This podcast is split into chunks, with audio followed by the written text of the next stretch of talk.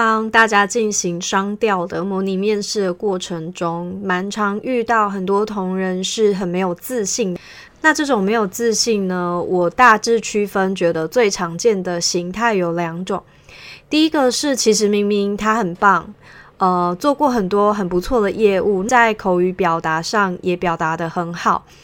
可是他们好像不太知道自己做过的业务其实很不错，或自己其实还蛮优秀的，会一直觉得自己好像有哪里不够好。但另外一种没有自信呢，我觉得是来自于对于自己选择的一种怀疑。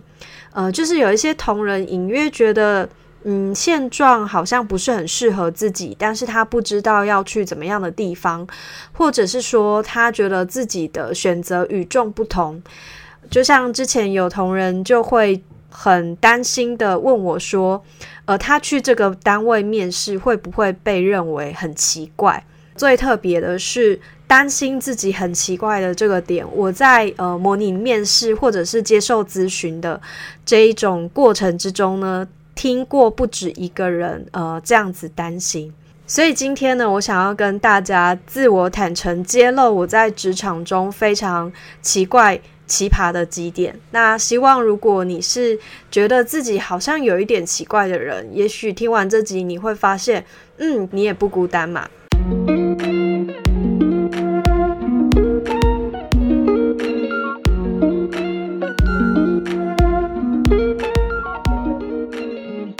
我在职场中最奇怪的第一点，我觉得是我是一个独行侠。在呃，我比较年轻的时候，那时候商调到一个新的单位，然后同时间跟我一起调到那个单位的有另外一个跟我年纪差不多的女生，所以我们就很自然而然的变成了朋友跟饭友，所以就这样子自然而然的每天都一起出去吃饭。呃，我其实很喜欢那个同事，因为他是一个很活泼，然后也非常呃擅长呃给予的人，就是他对我真的非常的好。但是，嗯，这样的吃饭的关系，我越来越觉得有压力。就是我发现我在中午的时候，我其实很喜欢自己行动。例如说，我可以自己决定我要吃什么，或者是我可能不需要跟别人讲话，我只想要放放空之类的，就是有一种自由的感觉。因为我从好像大概国中毕业之后吧，我就已经没有那种呃随时会一起去哪边的那种好友，就是我的朋友大部分都是呃可能久久一次见一次面，然后就呃深聊这样子，但是并不是那种会跟谁每天腻在一起。我已经很久没有这样子的女性朋友的关系。所以那个时候在职场里面，我就是呃，其实觉得每天有一个固定饭友的这件事情听起来很棒，但是对我来讲其实是一个呃无形中的压力跟负担。但是我当时也不知道怎么样去表达这件事情，因为如果你拒绝跟他吃饭，好像就是在。呃，拒绝他的好意，或者是好像是呃，就是就是这个很难去表达，就是怎么样切断这样子的关系，或者是说，呃，我们就是还是可以当好朋友，但是保持一点距离，就是怎么讲都很怪。所以其实当时这件事情困扰了我蛮长的一段时间。对，那当然后来还发生了一些事情啦。但总而言之，在那个时候的呃这样子的记忆呢，就让我决心之后。每次商调到一个新单位，我绝对不再跟任何同事形成就是小团体或者是泛友的关系。所以后来就会很怪的是，我调到每一个单位呢，我都拒绝别人对我发出的这个呃共同加入吃饭团的这个邀约。其实，在一开始的时候，同事一定都会觉得很奇怪，而且可能会觉得呃我是一个不友善的人。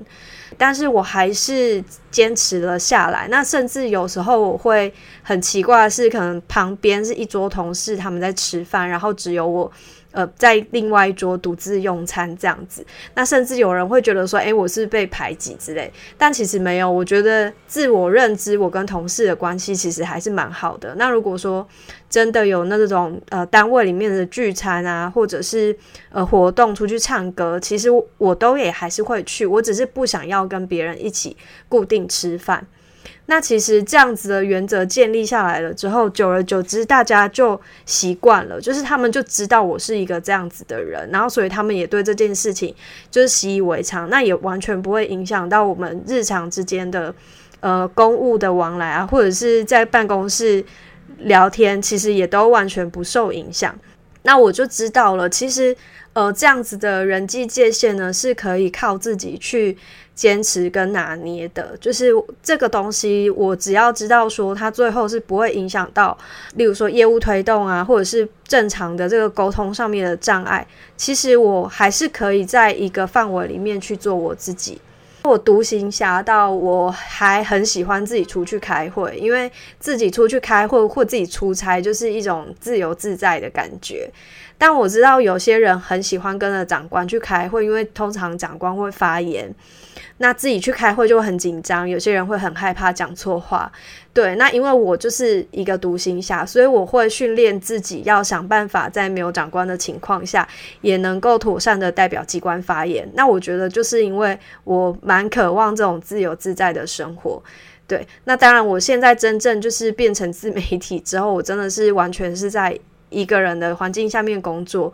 呃，就是确实是蛮适合我这样子的人的啦。但是，呃，就是在公务机关这么担心奇怪的团体里面呢，其实独行侠还是有我自己的生存之道。好，这个就够奇怪了吧？那接下来呢，我想要分享，我觉得我在这个公务体系的职场里面奇怪的第二点。第二点就是我不喜欢做重复的事情。呃，这个事情严重到就是我，假如同一个业务，只要是第二年半，我就会开始觉得很烦、很讨厌。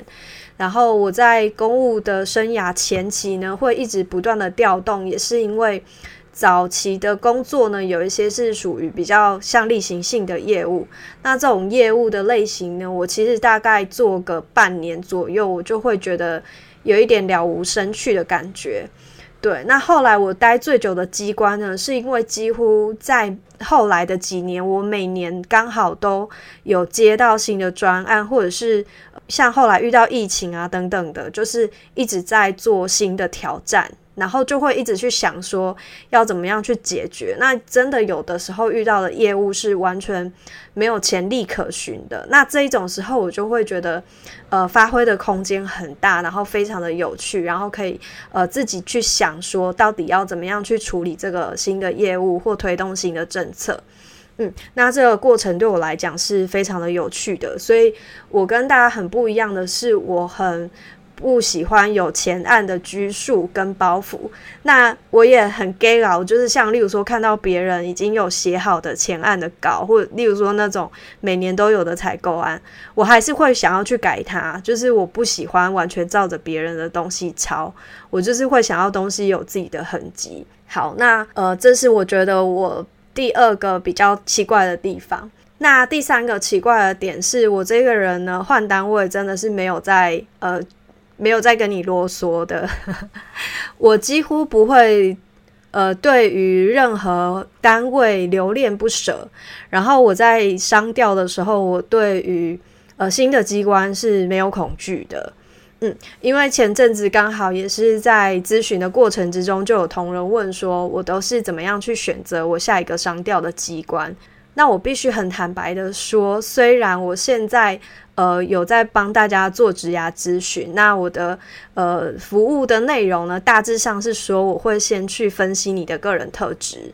那接下来我们可能可以去讨论说这样的特质比较适合哪一种类型的机关。上一集的 Podcast 我也有介绍了四种类型的这个机关特质嘛，对，那其实每个人都有自己在工作上面的属性。就会适合不一样的呃业务的形态，所以呢，我的这个咨询虽然是这样子的内容，但是我过去个人并没有这么的有逻辑的在选择自己的机关，呃，基本上我就是觉得有趣，然后地区符合我想要去的地方，或者是时间点刚好是我想要的时间点，所以我就会乱投这样子，就是也没有很有很有逻辑啦。对，那但基本上当然还是会有一些，例如说，我就不会去投呃，例如说秘书室或者是总务单位，然后我也不喜欢研考，所以我可能就不会去投研考。然后我也有去投过学校的缺，因为那个时候在某单位的时候身心俱疲，就觉得啊，那我是不是要去学校休养一下？对，但那次去学校面试的印象非常的差，就是现场也让我觉得，嗯，我绝对不适合这边，就是感觉比所有的机关都还要保守、死板、僵化的地方。呃，那是一个国小，对，那所以从此之后我就。绝对不会再去国中小学面试这样子，对。那除此之外，在商调的时候，一直都没有遇到那种呃什么被长官挡下来的经验，就是会有长官未留，可是我真的没有被挡的经验，是因为我要走就是要走，我不会犹豫自己要不要走。我觉得有的时候好像是你那个不太确定自己要不要离开的那种。那种情绪如果被抓住的时候，你就会跟现任机关在那边纠纠缠缠嘛。那我过去的时候是，就是长官也都还蛮疼我的，但是我会让他们知道我就是要离开了。长官有一些在调我过去的时候，就已经先知道我是那种会离开的人，因为看我的履历就是跑来跑去这样子。呃，那因为我自己就是这样子个性。所以我自己一直没有办法很理解，很多人在呃找缺啊或者商调这个过程之中，其实是想很多的，就会担心很多，然后也去打听很多。那虽然很谨慎，可是还是会犹豫不决。呃，因为自己身边其实也有这样子的朋友，那或者是也有人明明在现在的机关已经非常的不开心，不管是业务啊，或者是长官的问题导致。呃，身心有一点状况，其实甚至是到这样子的程度了。有一些人还是会不去行动，然后离开现在的单位。就是大家对于改变环境都相对的来讲比较有恐惧心吗？呃，我不是很确定是不是因为这个原因，但我自己好像完全没有这种感觉。嗯，这就是我觉得我在公职职场里面比较奇怪的三个点。不晓得大家听我描述刚才的这三个奇怪的点的时候有什么感觉？是不是觉得嗯，好像也没有很奇怪啊？觉得这个就是我，然后反而会觉得好像我还蛮有自信、蛮敢冲的。可是其实啊，我刚刚讲的这三个特点，你只要用反面想，就会知道为什么会是很奇怪的点了。第一个点就是很孤僻嘛，那可能感觉会不会是不好相处啊？会不会在职场上容易得罪人？呃，在人际关系上面被孤立，这可能都会是一些呃负面的隐忧。那另外呢，我很喜欢做事情有自己的独创性嘛。可是其实，在一些机关里面啊，就是遵照传统、遵循前案的这个规则呢，其实也是很重要的一部分。因为那些可能是过去长官所建立下来的东西，不容许轻易的被推翻，或者是要去推翻呢，其实是需要一些沟通的。所以，当我喜欢这样做，很有可能也会在这个环节之中，呃，产生一些不必要的摩擦。那第三个点呢，就是我很爱变换机关嘛。其实，如果从反面想，就是我其实是一个抗压性很差的人。就是我可能觉得，嗯，我哪边忍受不了了，或者是我哪边已经不想要再待了，我就会想要转换。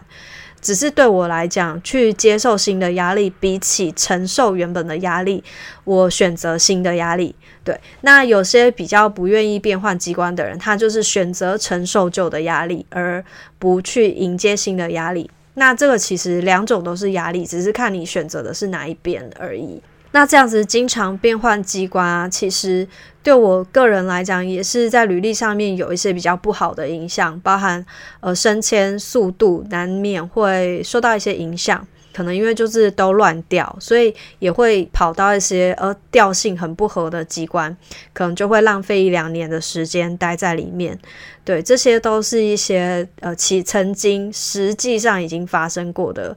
呃缺点。这件事情就是这样子。当同样的事情呢，我选择用正面的方式来叙述我曾经发生过的这一切，然后我接受我自己长成是这个样子。你听到的呃自我介绍就会比较像是我刚刚最一开始描述我三个奇怪点的时候呢，你会觉得诶，好像没有这么的不好。那当我选择用呃可能缺点的方式来描述我自己的个性，我也许就会对于我这样子自己感觉到很不舒适。所以我这里想要跟大家分享的一个啊，就是其实所有的人都不奇怪。嗯，像我现在在学习的职涯咨询，光是我们在讨论人格或者是兴趣的层面呢，最基本的就会有六大类型的人格。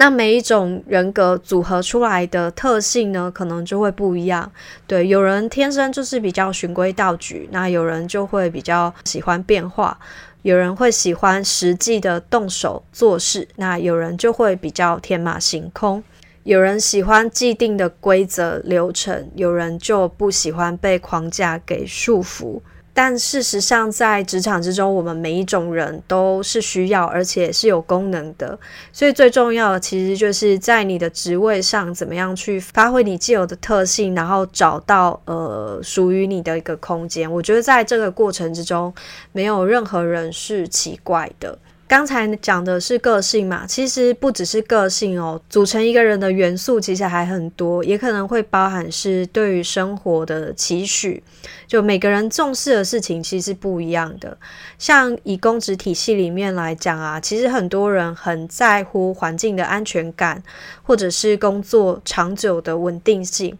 这个也许是职业选择的一个考量之一，但并没有对于所有人来讲，稳定跟安全都这么重要。有些人会很追求挑战，或者是成就感，或希望可以落实他想要的社会的公益的目的呀，或者是正义的目标啊，这都可能是对他来讲。心中的排序更高的事情，有的时候我们感觉到自己奇怪，可能只是没有发现，呃，自己跟别人本来就是不一样的。那其实别人可能也在试图隐藏着他与众不同的一面，那是我们没有办法看到的。嗯，所以当你对于自己的状态有一些怀疑，然后呃不是很舒适的时候呢，我会觉得大家其实可以。多多用正面的方式去思考这些你觉得好像跟别人不太一样的点，也许这样的描述方式会重新带给你一些力量。